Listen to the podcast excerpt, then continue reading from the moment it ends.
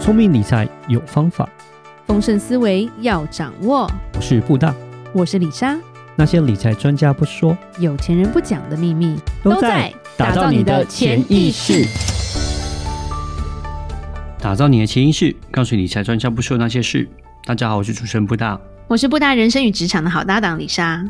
布达，嗯，是，其实我们有讲过几集关于记账吧，嗯，对对对，是，譬如，说有什么 A P P 还蛮好用的、啊，对对对或者是为什么要记账啊？嗯怎么样记账啊？对或者是叮咛说你到底记账了 吗？对不对？哼，对，对，那但是就是有人问说，哎、我学了记账啦，然后嘞，嗯，对，有时候就是我们要一步一步来啦。对，什么是下一步这样子？对，下一步是什么？ 对，对，钱在 哪？没有。其实有一些，我觉得记账是帮助你去理解自己。对，其实我觉得记账来讲，这是一个最刚开始的第一步，就是有点像是 data collection 哦，把你的资料先收集好，先归档。当你归档资料都好了以后，那再你要就做可以些什么对，你就可以开始用这个资料，你可以去开始去做一些分析跟了解你自己。对，就变成你的工具了。嗯，其实有对点像是说，哎、譬如说你念书的时候，你有十个荧，你十种颜色的荧光笔，嗯，然后你每天就是不停的画画重点，然后一直画，然后可能你没有记到脑子里，或者是你真的没有回去复习，嗯考试还是零分，嗯那就跟你记账记好记满，然后你后面不知道要做什么就放空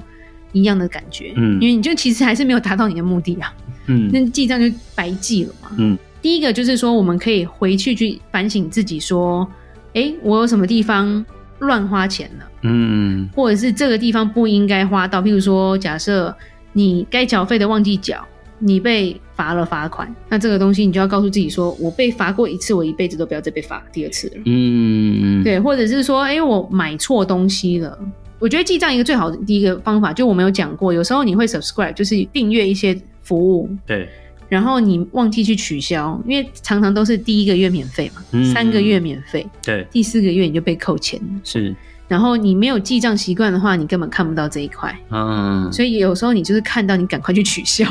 还要跟他吵，我忘记啦，你要把钱退给我。美国美国会退给你啦，我不知道台湾会不啊会啦。 会啦，还是会啦，就是有有些时候要吵一下，都还是会啦。对对，你没有提醒我啊之类的。嗯对，那可是如果你没记账，你就真的会忘掉这一块。嗯尤其是有时候一些长辈，他们就是莫名其妙会被，就像李莎有说过，自己的妈妈有一个什么国际电话的什么东西零零九什么六十块钱的月费，这样子嗯十几年， 要不是李莎要买新手机给她，根本没有看到这一块，好不好？嗯，当场跟她说这个帮我取消，谢谢。现在都用 Line，我还国际电话呢。是啊，就发现很小的这种消费，有时候自己没注意都不觉得，但是每个月每个月这样开销这样下去，但是自己都没用到，钱就是这样子就不见了。对，然后记账其实就是让你去检视自己。然后我觉得一些记账 A P P 好处是说，它可能会帮你归类，说你在哪一部分的开销最多，哪一部分的开，它会有个比例啦。譬如说，哎，我这个月怎么可以把我的钱又都用在吃的上面？对啊，我想就是说一步一步来了。那我想从刚刚讲地址记账呢，我想第一个步骤就是先检视一下自己，就是说，哎，你可以了解一下说你自己赚多少钱，然后你是自己花了多少钱。是我先我觉得就最基本，第一个先看看你有没有呃入不敷出。对，入不敷出，就是你有你要付先不确出定来对对对，我觉得第一个先确定你有没有入不敷出，我觉得这是对最重要的。你不要说你赚两两万，然后你花三万，然后你赚三万，你花四万。我觉得这是最最重要，这个是最基本，先这样子。然后你从这个记账之后，你就可以分析到说，哎，有可能就是我至少就是说我没有入不敷出，OK。但是我发现说我可能我赚了五万，可是我也花了大概四万八 哦。这时候我们就会开始去看说，哎，那就是说再从这个里面，就是刚刚丽莎提到的，再去重新解释说，好，那我这个四万八我到底花在哪一边？那基本上你就可以看到，就是说一些 category，就是说会分门别类嘛。哦，你可能吃饭花多少，你的通勤花多少，嗯，娱乐花了哦多少你的娱乐花多少，你跟男女朋友哦，就吃饭啊，或者说买礼物啊，还是什么，你到底花了多少钱啊？嗯对不自对？装费啊，对，啊，然后或者说像电是玩的储值费啊， 是，然后呢，呃，还有就是说你有做一些投资啊，还是什么之类的啊，有有一些费用这样，或是你买了保险的费用之类的，对。当你有这些整理的时候，就可以做所谓就是 budgeting 嘛，你就可以知道说，呃，是不是都把钱花在刀口上。如果假设你没有存钱的时候，那你就是开始要确定说，你所有的钱都要花在刀口上，要开始看你的支出这样子。对对，尤其是说，呃，像布大，他第一个就他一定会做出哪些是固定开销，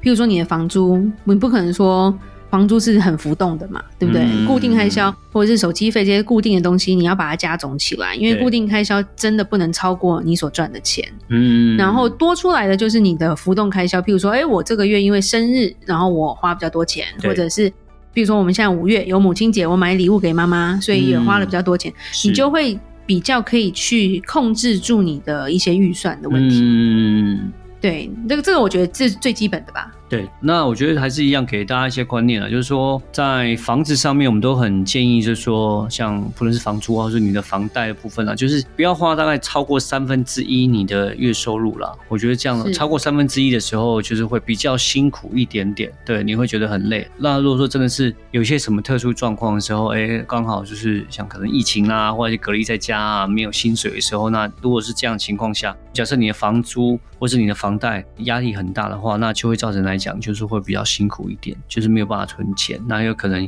也会造成就是说你在如果说假设薪水有影响的时候，你的收入有受到影响的时候，你的波动就会比较大一点这样子。嗯，然后当然第二个我们就是在提到就是说储蓄的部分啦、基本上我都会建议说至少就是你一年下来就是要存个，我觉得要十个 percent 是这是一个最基本一定要有的。对，然后其实存钱有一个最重要的概念，你每个月先存再花，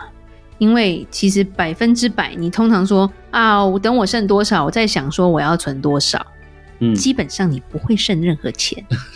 因为你可能是剩了两千块，你就会觉得啊，只剩两千块，我就把它吃一吃好了啦，或者是我就很想买什么东西，我就把它买掉了啦，很容易你就手就滑掉。其实现在买东西真的太方便了。嗯，你是真的按下去没有感觉，然后他就送到了。 是， 你是就要是付是钱 是，所以那有有些方式啊，就是说像呃，有些人就会去举个例子来讲，像有些人买什么储蓄险，啊他就说就是有点像是强制储蓄的感觉，因为他每个每年或是每个月就跟你扣扣扣扣扣嘛，那扣一扣就变成说你没有办法先花，你就先去扣到了保险里面，是就变成他就帮你存下来。储蓄险有时候偏偏年缴，所以你还是真的要有一笔钱。所以有时候我们一般小资族，像布大常讲，你就定期定额，先从定期定额的 ETF 开始。对啊，ETF 啦，那或者说你可以买所谓的基金，有些基金也是可以做到定期定额。是那其实基本上也是同样的道理，就是说先把它给扣掉，逼然后自己去存逼钱自己去先把它给储蓄下去。最后用剩下的钱来做预算。对对对，那这样就变成比较不会说，就是都在消费啊，变成没有存钱下来。真的，真的，因为其实呃，李莎跟布大在早期的时候，其实，在储蓄上面其实花蛮大的比重啦。嗯对，然后布大那时候就会有点，就是有点恐慌，就觉得为什么我们一个月储蓄那个钱怎么扣这么多？因为那已经是定期定额，所以嗯你真的就是真的好像就是拿刀刮自己的肉，觉得哦，我这样子扣下来，我只剩这些可以过活那种感觉。对啊，就是 过去来讲，就是说，哎，像是储蓄险的部分啦，或是说像是基金啦，然后或是说呃退休账户啊，那时候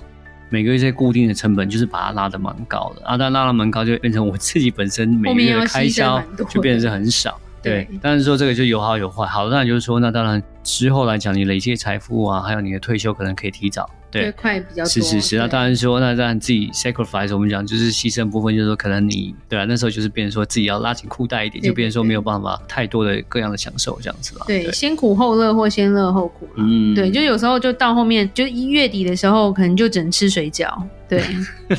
吃泡 面，可以吃泡面，泡面还蛮贵的，水饺好像比较便宜一 点，诶，哎是吗？呃，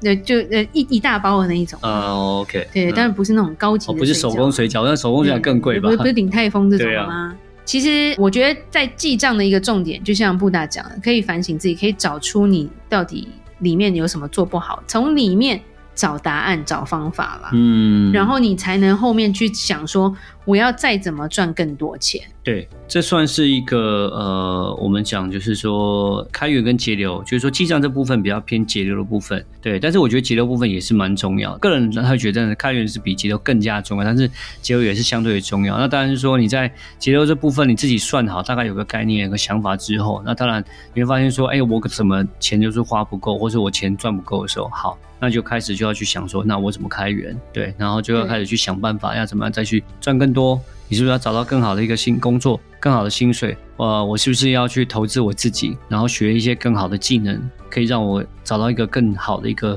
工作或是更好的一个职位，还是说我要来存一笔基金，然后呢，我要去开创我自己的一份事业，然后让我的收入各方面可以再更加的提升，这之类的。对，对，我觉得其实就是在投资上面，就像布大讲的，不是只有说哦，我要买什么基金 ETF，其实投资自己也算是一个预算了。嗯当你投资自己，你自己更提升的时候，你的收入可能才能够再上去。嗯，对，因为其实现在通膨嘛，呃，对，最近今年其实市场没有那 么好，对，全世界的景气也不是这么好啦。然后尤其是我们有讲过，股市很像云霄飞车嘛，嗯，而且是看不到前面的云霄飞车，是对，所以有时候自己要知道要怎么守住你、嗯你自己所赚的钱，是，对，然后呃，我觉得记账 A P P 啊这些东西都只是一个开始，对，对，就是像我们之前教大家的，就是一个开始，就是让你有这个习惯，但这个习惯培养了，你要知道说你后面该做些什么。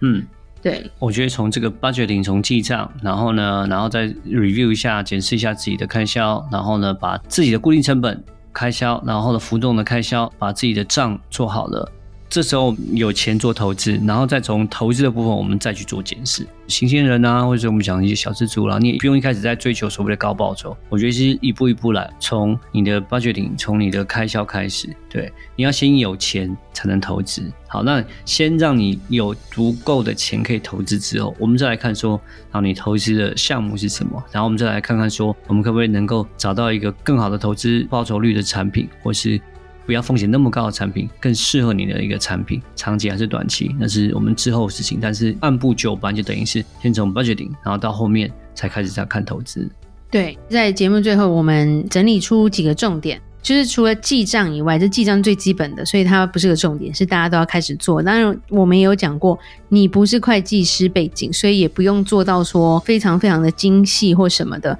而是要有这个习惯。从这里面，我们后面要做什么？第一个其实就是从里面检视说你的开销有没有入不敷出，嗯对，然后你主要的固定开销跟你的浮动开销在哪嗯里，让自己知道自己的消费习惯。那第二个重点是，就是存钱，存钱永远先存再花。嗯，对，就是月初你先把钱存进去了，剩下的钱再去做预算。嗯哼，那第三个就是要投资，就是你剩下的钱可以做一些投资的时候，你要先去知道说你要怎么样去产生更多的收入，或者是说你的投资要投资在哪里，投资自己还是投资基金还是投资 ETF，自己要知道你剩多少的时候再去做这样的一个决定。嗯哼。那我们今天节目就分享到这边。如果有任何关于理财的问题，欢迎留言或寄信给我们。记得到我们脸书的粉丝专业丰盛财务金融给我们按个赞哦。打造你的潜意识，让你谈钱不再伤感情。我是布大，我是李莎，我们下次见，拜拜拜